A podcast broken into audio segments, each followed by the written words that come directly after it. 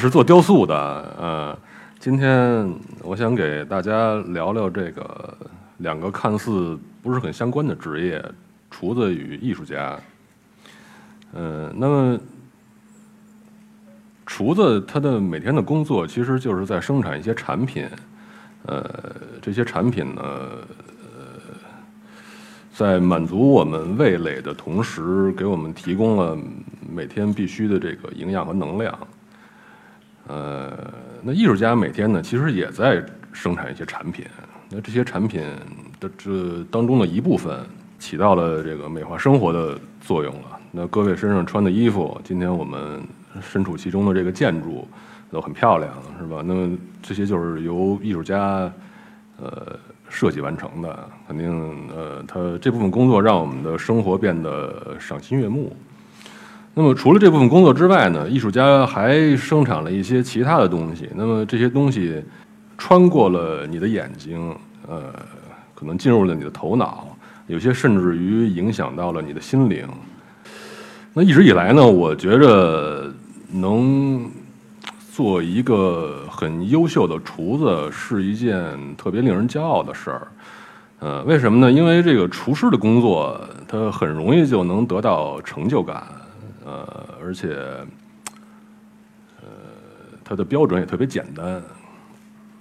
为什么它标它它的标准简单呢？就是说，你一盘一盘菜端上来，好吃不好吃，那大家一品尝就知道，对吧？但是艺术的标准可能就没有那么那么明确，呃。甚至于，甚甚至于有有些人说艺术它本身没有好坏，呃，那我觉得这个说法肯定是有问题的，因为因为如果艺术没有标准的话，那么每年这么多的艺术的奖项是吧？这个金狮奖、金马奖啊，什么茅盾文学奖，什么这些奖，我觉得也都没必要发了，就对吧？因为艺术没有标准了嘛。那艺术的标准到底是什么呢？啊，那我觉得，呃，首先你要考虑好你。提问的对象，他是一个什么角度、什么立场？那要是站在一个投资者或者是一个画廊老板的角度上看呢？那肯定是能赚钱的艺术，这就是好的艺术。那要是站在一个美术史家或者是批评家的角度上看呢？可能是对于美术史有这种推动作用，或者是具有典型性的这些艺术是好的艺术。那要是站在美术学院评分组的这个立场上看，那肯定是符合教学大纲的艺术，那就是好的艺术。但是，但是我们剥离开这种种的身份，呃，以后呢，还原到一个最原初的、最朴实的、最朴素的这么一个一个最基本的人的状态去去看这件事儿呢，那我觉得它标准只有一个，那就是能打动你的艺术就是好的艺术。能打动人的艺术，我觉得。它也分很多层次啊，最初的一层，我觉得是能打动你的双眼，但是能做到悦目这一点也很不简单啊。就好像我走在大街上，我看到一个姑娘特别的漂亮，那我仅仅仅是因为她漂亮去就去把她追求她，然后把她娶回家，那跟她朝夕相处，可能一两年之后，那这时候在你的眼睛里，这个漂亮姑娘可能你也就看不出她漂亮了。对吧？那么当然，一个很丑的姑娘，一两年一两年之后，你也看不出她丑了。那这时候可能你也不用什么七年之痒的婚姻了，你一两年你的婚姻就会非常痒，对吧？那那这时候呢，那那就就像那个我们身上穿的漂亮衣服，家里挂的装饰装饰画一样，它好看的东西总能在第一时间把人抓住，但是它总是经不住时间的考验。那如果再深一层的看呢，这个。呃，深一层的艺术肯定是能透过你的双眼，能跟你的深层情感产生共鸣。嗯，就像这个，呃，周星驰有一部电影叫《食神》，呃，那最后这个男主角好像做了一碗面条什么的东西给评委吃呢，吃了他直掉眼泪。那那说明这碗面条的味道就穿过他的味蕾，跟跟这个跟人的情感产生沟通了。啊，这个是很很很高的一种境界了。这个艺艺术就能达到这个呃打动人的这个境界呢？它有一个共同的特点，呃，就是真。你可以理解为它是真实，也可以说是真诚。但是我觉得最重要的还是一个创作者本身的创作状态的真。那这幅是我女儿的作品，她今年六岁多，它的内容是大家可能看不出来啊，是小青蛙吃白老鼠，呃，这个她口味也蛮重的啊，呃，这幅是她在家里画画的一个自己画自己的一个场景。再往下看，这个是人类祖先的岩画，像这种这种这种作品，我觉得它都是这样，创作者甚至于。你他在创作的时候，你你你问他你画的是艺术吗？他都不会说。你你说的不是艺术也没关系，对吧？他画的很开心，他的状态完全是出于本能。我觉得这种状态其实是，呃，是我作为一个专业就是吃这碗饭、靠靠艺术为生的专业的这种艺术家，呃，他特别应该学习的一点。啊，那么当然，我女儿可能听到我这些话，就我我我会告诉她也不要骄傲啊，因为她跟她跟大师的距离肯定还是相当大的。呃，那个，当然这种这种技法上的创作手法上的这种差距是显而易见的啊，但是她我觉得还不是最重要的，最重要的是，是她对于这个世界，对于她自己内心的这种体验，我觉得差的还很远。那么就说到这个。艺术的标准，它的第二点，除了真之外的第二点，就是我觉得是一个人一个人对世界的体验了。那么下面我可以用我自己来举个例子啊，看一些我自己的作品。那这幅作品是我在三十岁左右，大概是两千年那时候做的东西。大家算你算年龄了是吧？这这幅作品的那个名字叫《看太阳》，它的面部其实是一个。小丑的形象，呃，等于是一个小丑在在仰视太阳。忽然看到这作品，我想到顾城有一有两句诗，大家都知道的，就是呃，黑夜给他黑色的眼睛，让他寻找光明啊。那么人可能都在寻找这种自己理想中的特完美的一个世界。那么你是不是能能真正的去面对它呢？我觉得你人人你人跟这种极致的完美之间。他的关系就好像小丑在看太阳一样，是吧？当然，当然，顾城他是很勇敢，他自己就去寻找他自己这种理想去了。但是结果是很悲剧的一个一件事儿，呃，就好像一个小丑在看太阳一样。这也是那时候的作品，叫《超级五位皇后》，这件叫《最后的驯兽师》。那么大家看，我在三十岁左右的时候，其实二十多岁到三十岁之间，呃，这时候。是一直在那个这个七八年吧，一直在做一个关于小丑的题材。我为什么选择这个东西呢？呃，这个题材呢，那么小丑这个职业是以逗别人开心为生的，我觉得是。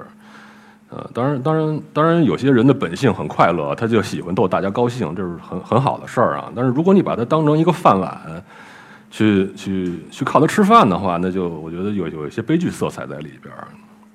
这个题材这些内容正好就代表了我那一时期可能自己的状态啊，自己跟世界的关系、跟周围的关系啊，那个就好像这个呃摇滚乐这些，或者是呃很激烈的、很情感、很叛逆的行为，我觉得都是属于属于这个年龄段的。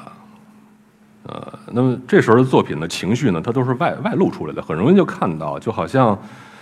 这个波涛汹涌的大海是吧？它海面上这个啊翻腾翻腾起伏啊，这种这种力量你一眼就能看到。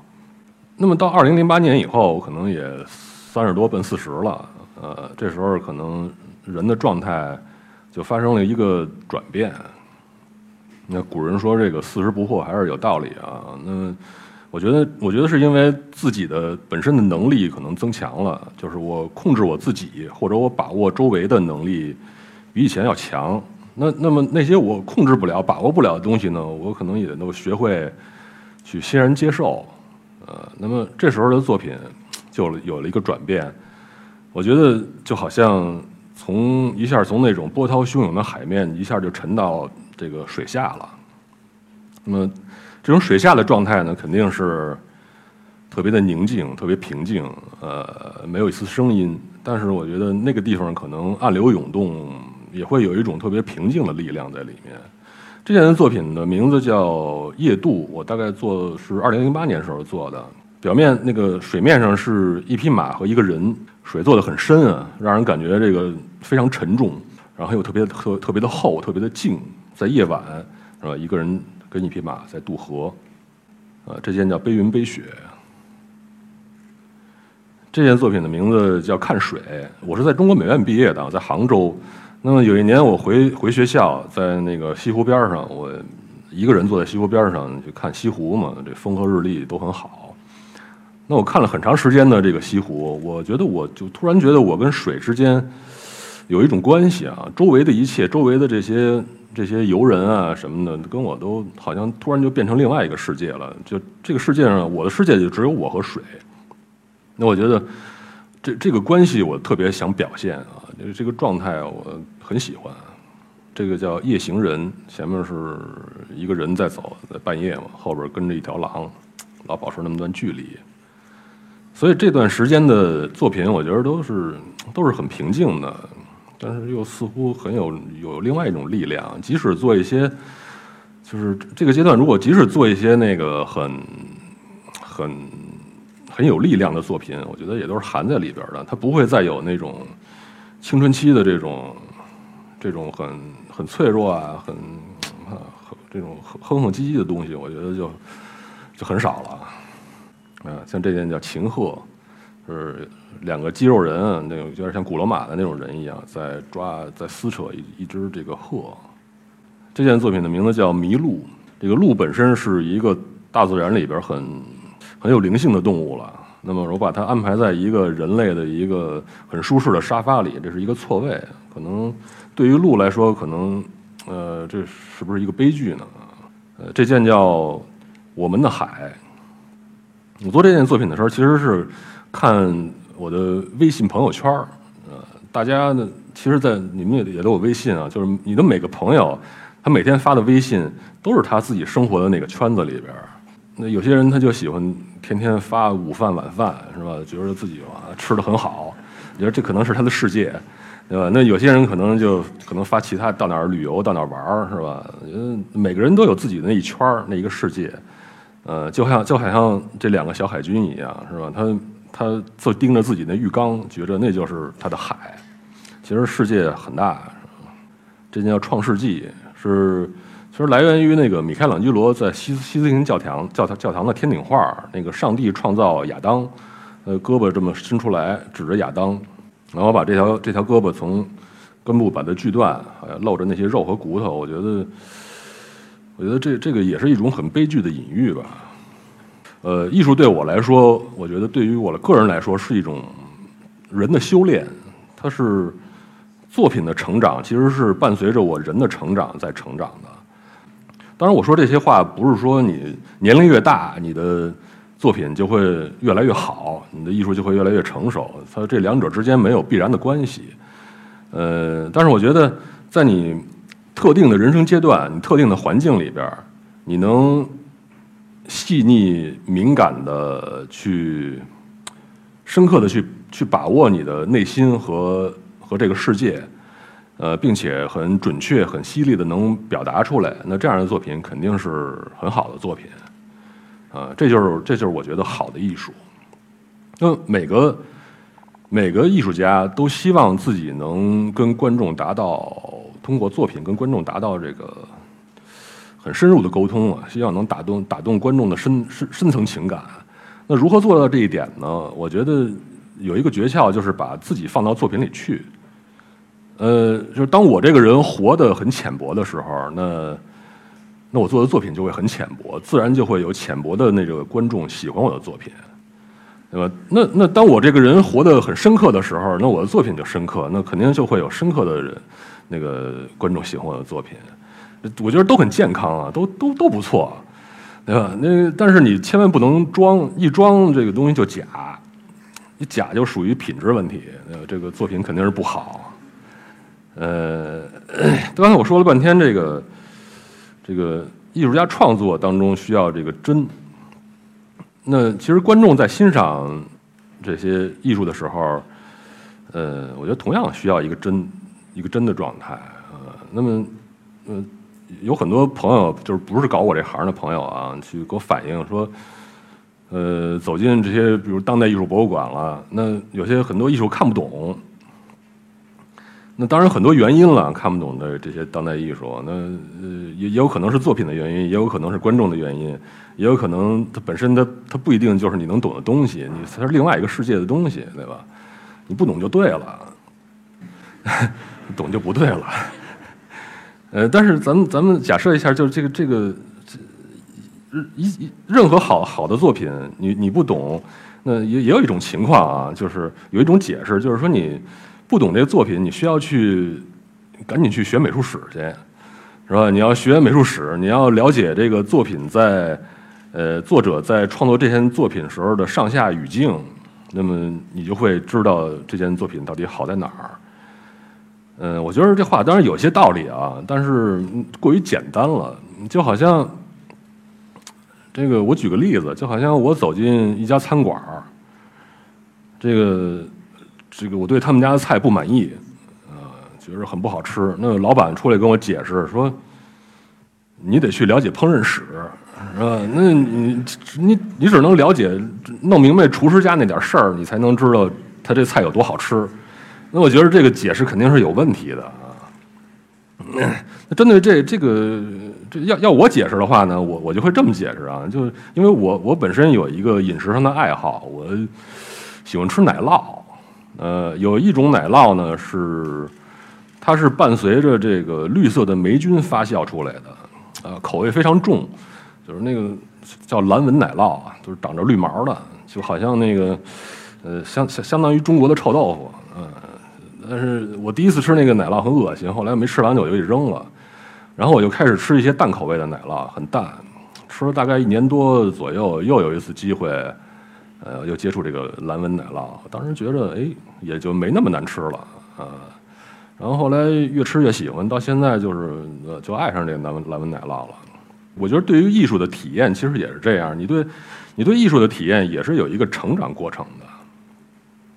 当然，这个人类的艺术史它发展的非常漫长，那里边的这个好的东西非常丰富，嗯，比这个奶酪要复杂很多啊。那下面咱们可以去欣赏一下。那么我为什么要选择这张图呢？其实是我当初大学毕业的时候啊，有点不知天高地厚。那时候大学老师经常夸嘛，说你专业好，我就觉得我专业真的很好，然后就信了。信了以后，毕业以后就觉得我这辈子要做点什么呢？我一定要做一件这个能载入美术史的，能把大家都盖掉的一件作品，把我自己全部的这种能力全都放进去，然后就开始想，我说。这个人类发展到现在，那个是空间艺术上来看，什么最好？哪个哪个最牛？我说我分析了半天，我觉得就是这个埃及的呃金字塔，因为你看这个，咱咱们不用细解释啊，一个一望无际的这个沙漠上面啊，它有一个人造的一个东西，一个很简单的几何形，但是这个几何形相当的巨大，你渺小的人走到它面前以后，马上心理上就给他跪下了就。真的是这样，它是非常震撼，呃，呃，我非常喜欢这这这这种作品。当然，这个让人跪下的作品是是好的一种啊，还有很多种不错的东西。当然，现在我不再有有这种想法了，说一一定要前无古人后无来者做那么一件作品，我觉得可能不太现实啊。能把自己表现好了就不错。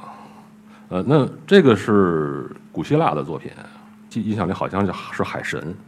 这个维纳斯大家都知道，也是古希腊作品啊。美术史上评价古希腊作品就是高贵的、单纯、静穆的、伟大啊，因为他这些作品表现的是神。我突然想讲一下这个，从古希腊雕塑，大家要是回去查一下，有兴趣的话，从古希腊雕塑到古罗马，然后再到比如米开朗基罗，在巴洛克，再到后来的这个的这这个之后的这些罗丹啊，这些雕塑，我觉得。是慢慢的从神走到人的那么一个过程，其实也就是我觉得是，呃，西方美术堕落的一个过程，呃，不是西方美术啊，这这个西方堕落的一个过程，它它从高往低了走，当然回到人，人确实是比神要差很多啊。这是中国的这个青州雕塑，青州造像，呃，是魏晋南北朝时期的，呃，那时候的造像呢非常美，瘦骨清像，它表现的是一个。非常雅致，是吧？那后来后后边图像我没没找，就是大家也可以也也也应该有这经验，从魏晋南北朝到到后来的这个隋唐，再到宋朝，再到元明清，再到咱们现在庙里的这些佛像，大家就会看到这个东方堕落的一个过程。呃，这件是这个中美院一个老师叫翟庆喜他的作品，他这个作品是叫《拿蛇的女人》。中国的雕塑教育还是从从西方引过来的，等于那个从古希腊到古罗马到到什么这个米开朗基罗罗丹啊，然后到二战二战之后，然后就很多中国人去西方学雕塑，把那个那套东西引到中国来了。现在做的不错，西方人肯定现在不这么做做雕塑了，已经。现在这件是。唐代周昉的《簪花仕女图》就是中国美术史上很很著名的一件作品。那时候人的这个胖胖的，是吧？这种审美跟现在完全不一样。那么这件是明代唐伯虎的这个《四美图》。我放这个的意思呢，就让大家看一下，其实真实的人跟唐伯虎画的这个美女是有距离的。她这个头特别大，手特别小，很畸形。那她是不是有问题呢？那那我在我理解，它是一种对于艺术家对于人的造型的一种处理，一种趣味。这种趣味的东西就需要慢慢培养才能去理解。这件是天津杨柳青的年画。天津杨柳青和苏州桃花坞是中国很著名的两个版画的一个历史上一个发源地。这个也是美女啊。这个这个美女跟那个唐伯虎比较一下，那这个是很文人的东西。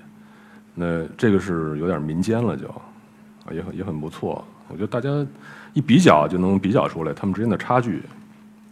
那这件是一个当代的呃工笔画家叫张健，他的作品我我跟他也不认识啊，但是我也很喜欢他的作品，所以就拿来用一下。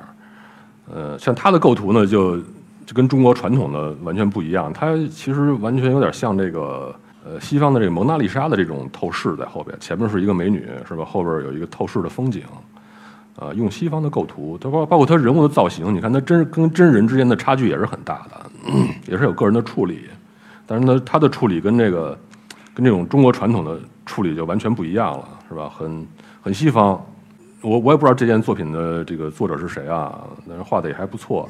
但是它就比较写实了，它跟真人之间的差距不大，这种比例啊、处理啊很少，偏写实一些。那这件是民国的月份牌儿，很俗的大美女了，就是跟真人很接近。那这件就是我我也不知道，网上随便随便找了一张画啊，我不知道哪位作者的，呃，就可能现代的一些作者的一个一个一个作品，比较一下，咱们从头看啊。今天是厨厨师与艺术家嘛，咱们从这个饮料上来看的话。假如说唐伯虎的作品，我把它比作绍兴花雕啊，那么这就是村酿的白酒，呃，这就有点呃，这个像像像拌有点有点像洋酒的意思了，有点啊，也不错。这个我觉得是叫叫果粒橙还叫什么东西？我觉得。我我我我个人觉得是啊，也不难喝，也挺也也还可以，挺好喝的，就是比较符合大众口味的东西。那这个我觉得算算算加加多宝什么这种，你们做广告广广广告凉茶，就是也也是很大众的东西啊。它不是纯的中国的凉茶，它是一种批量生产的凉茶。那，这个我觉得像白糖水，我觉得，呃，就是当然，我觉得这口味这东西，可能可能最初。嗯，随便找一个没什么文化的这个老大妈，可能是她可能会喜喜欢这种东西啊，白糖水。但是你我们慢慢慢慢学习，通过慢慢培养，看多了眼睛，把它培养出来以后，可能会慢慢变化。要喜欢这个，喜欢这种东西啊。你说这个这个东西可能比以前的好一点儿，那可能你再往后看，就能欣赏这种头大手小这种这种美女。你觉得哎，它也是一种趣味。那么再往后走，这件作品我觉得大家可能都不喜欢，但但是我很喜欢。我觉得它是属于那种，但是这是一个也是一当代的画家叫李金啊，岁数比我比我大很多。他的作品，我觉得他就属于那种蓝纹奶酪，就是你你你你必须吃很多很长时间的奶酪，你还会才能体会出它这个看似很臭的东西，其实它是它是很香的，也吃在嘴里。那这件是一个。卖的相当贵的，就是他的市场做的非常好的一个艺术家，叫达明赫斯特，他的作品。他前一段儿，今天早上我看看那微博嘛，他的那个有做了一件钻石头骨，不知道大家都都知不知道，拍了好像是五千万英镑吧。这件作品是他这他他这幅这些这些特别漂亮的作品是用那个蝴蝶的翅膀把它拼成的，那就是达明赫斯特啊。这是他的另外一件作品，就是他把一匹白马的皮可能可能可能剥掉，然后把它变成一匹斑马。我觉得，我觉得他的作品就口味偏重了，就是他有点像作为一个作者来说，他有点把自己当成一个上帝似的，他在他在创造一些世界，他在他在创造，他在他在他在用生命创造作品。那这件呢是杰夫昆斯的，他卖的也很好，就当代的艺术家。左边呢，这是他特别著名的气球狗，他我觉得跟达明赫斯特比较起来，达明赫斯特赫斯特可能是有点像。像像反正很重的是重口味的洋酒了，就是很烈。像这种杰夫昆斯，我觉得它是像可口可乐一样。我个人觉得啊，可能有人不同意，但是它市场推广的非常好。这件是一个德国艺术家叫基佛，基佛他是一个二战二战后的艺术家，他描绘的这种荒野或者城市啊，都非常的有宗教感，非常荒芜，特别的。呃，充满了苦难，口味也蛮重的。刚才讲了很多，这么多艺术家啊，几乎都是我觉得是，呃，属于这种厨师厨师型艺术家。为什么是厨师型艺术家呢？因为，因为，因为正好前一段有人跟我聊起来啊，就是说你这个艺术，呃，面对一个不完美的世界，呃，艺术是否是要做到这种对于社会的批判，他才。能把它的它的这种功能最大化，或者说更有价值。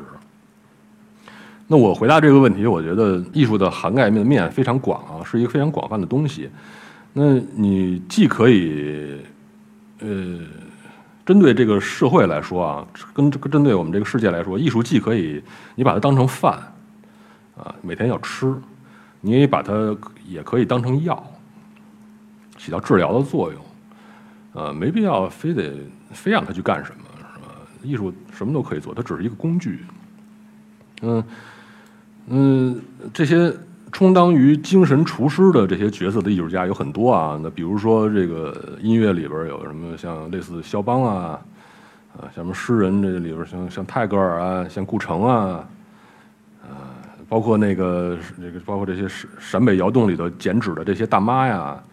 我觉得他们都是在做一个滋养我们精神世界的这么一个工作，嗯，那像医生和解剖者式的艺术家呢，我觉得比较典型的，举个例子，就好像呃鲁迅，嗯，比如也来过一席来演讲的这个贾樟柯，他们的作他们的作品对于世界是一个有有点药用药用价值，我觉得，呃。这幅作品我很喜欢，是侯登科的一个摄影摄影家侯登科他的一个麦克，他拍了一个系列。这个麦克是麦，就是专门每个季节去这个麦子成熟了以后去到处割麦子的这种这种人。他也也没有固定的地方，哪儿麦子熟了，他麦子熟他就他就去哪儿。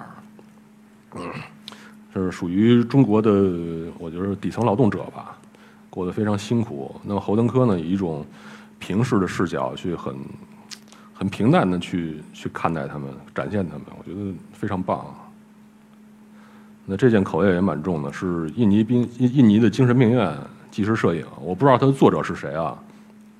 我就随随便找到这张照片放到这儿，他觉得他也是在呃展现了一个社会的上的一个一个阴暗面吧，就是给我们看了一个这个呃一个病态的一个一个虚弱的生命。如果把这个艺术圈比作一个大食堂的话，那么那么艺术家就是里边的厨师了。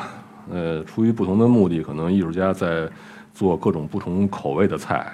我们现在的这个社会的这个节奏非常快，大家都每天很忙，饭馆也多，每天都要吃各种各种的东西。其实很多的舌头已经麻木了，是吧？都没有感觉了。那如何能一下就抓住？顾客的舌头呢？呃，有一个诀窍就是往里撒调料，呃，所以说我觉得全国范围来看，其实开的最多的饭馆是川菜和湘菜，就是这个道理。那其实艺术家也是这样。当然，当然这个印尼印尼精神病院的这个这个重口味，我觉得还是比较真实的，不是现在社会上有很很多那种那种作品也是只有调料，没有什么内容。当然，相比之下呢，我个人还是特别喜欢这个侯登科的这个作品，因为什么呢？因为他他把这个这种苦难，把这种特别不寻常、能打动人的事儿，他以以一种特别平淡的口气给你呈现出来了，就特别高。我觉得，就好像我个人的口味一样，我个人喜欢吃，我就不太喜欢吃那些口味太重的菜啊，呃。我个人喜欢吃西餐，因为这个我觉得西餐不存在一个过度烹饪的问题，呃，那个比较能保持食物的原来的味道和营养。那我刚才说这么多呢，谈了其实是两个问题，一个是创作观的问题，一个是欣赏观的问题。那么我们每个人其实都同时具备多重身份。我在工作室的时候，我是一个艺术家。那么我在美术馆里溜达的时候，我就是一个观众。那么各位坐在下边台下的时候是一个听众。那当你们拿起画笔随便想画点什么的时候，其实也就是一个艺术家。那我们共同面对的是什么呢？是我们需要慰藉的这个精神和灵魂。呃，当然，你如果你是一个对自己的生命很负责任的人，我觉得都要，呃，都要面对这件事儿。当然，艺术这件事儿呢，它的存在的价值呢，我觉得就好像一个工具一样，它会帮助我们去去面对我们的精神世界，去去滋养我们的精神世界。所以在这件做做这件事儿的时候，我觉得大家是既要认真，更要诚实。好，谢谢大家。